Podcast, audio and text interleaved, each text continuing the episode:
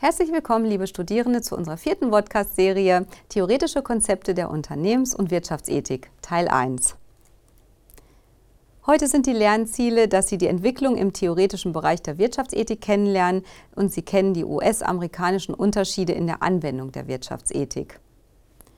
Ja, und da springen wir schon direkt hinein in die Gegenüberstellung der USA und Deutschland – die USA, sehr pragmatisch, ist gekennzeichnet durch praxisorientierte Befassung mit Themen auf individueller Mikroebene. Also Wirtschaftsethik wird da praktiziert, da wo sie passiert und da wo es brennt.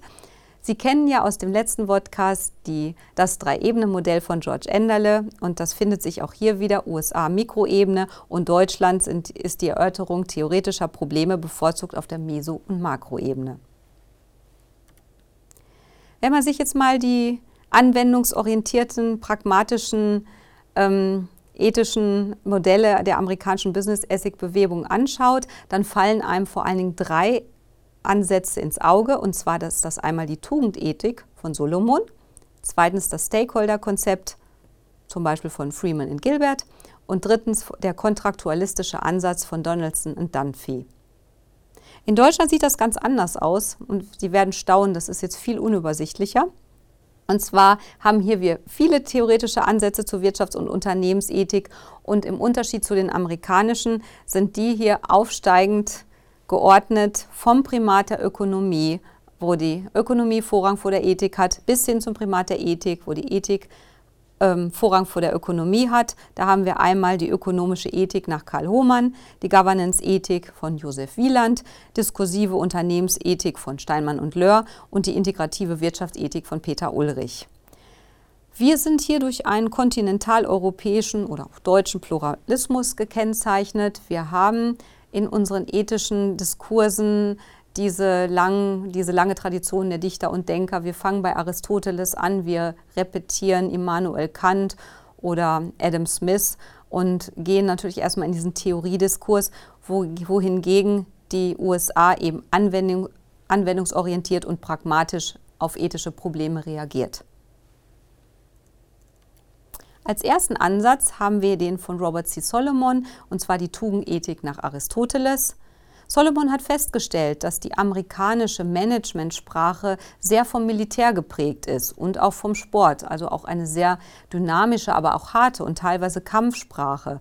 Und dem will er entgegen, äh, dem will er vorbeugen oder entgegengehen und möchte mit seiner Tugendethik nach Aristoteles Wirtschaften wieder als menschliche soziale Aktivität mit Regeln und Zielen etablieren, er sieht die Unternehmen als Gemeinschaft in größerer Gemeinschaft, so wie eben auch Aristoteles sagte, Wirtschaftsbeziehungen sind in Sozialbeziehungen eingebettet.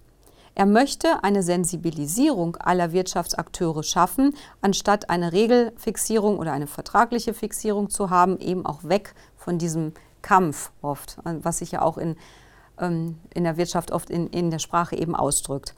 Er hat einen Tugenden, Katalog entwickelt, einen sogenannten Manager-Katalog. Und eine Tugend hebt er als Supertugend besonders hervor und das ist die Integrität. Der Stakeholder-Ansatz, da sind als Vertreter Freeman und Gilbert zu nennen. Hier ist das zentrale Merkmal die Kopplung oder die Implementierung von Unternehmensethik in das strategische Management.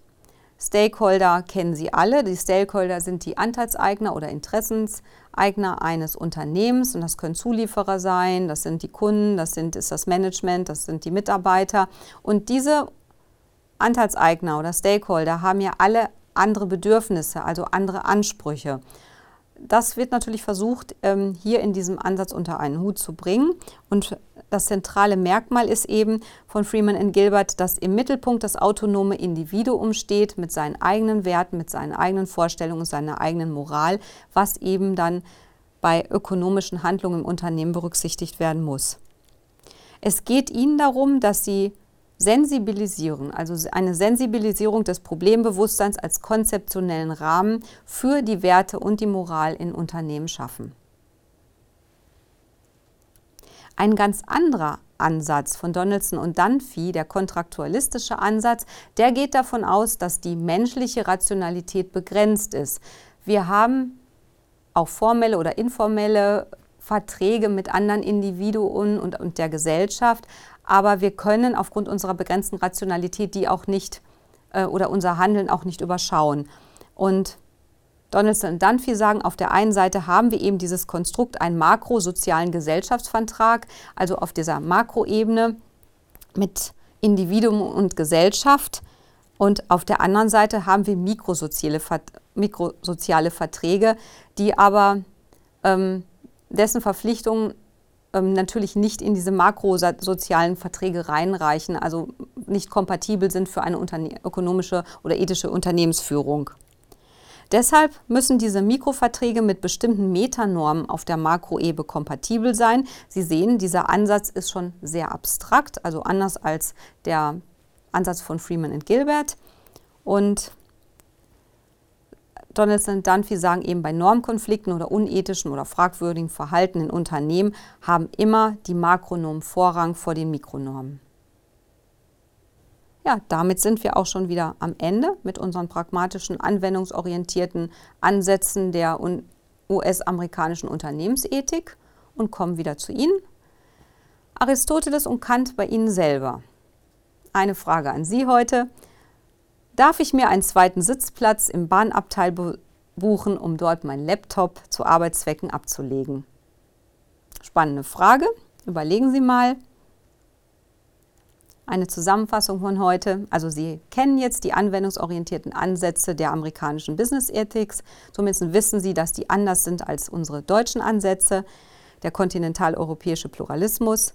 Sie haben vom tugendethischen Ansatz von Solomon gehört, mit Integrität als Supertugend, kennen den Stakeholder-Ansatz von Freeman und Gilbert und den kontraktualistischen Ansatz von Donaldson und Dunphy. Zum Schluss noch der Quellennachweis der Flaggen. Ja, vielen Dank fürs Zuhören und ich freue mich dann auf den nächsten Podcast mit Ihnen.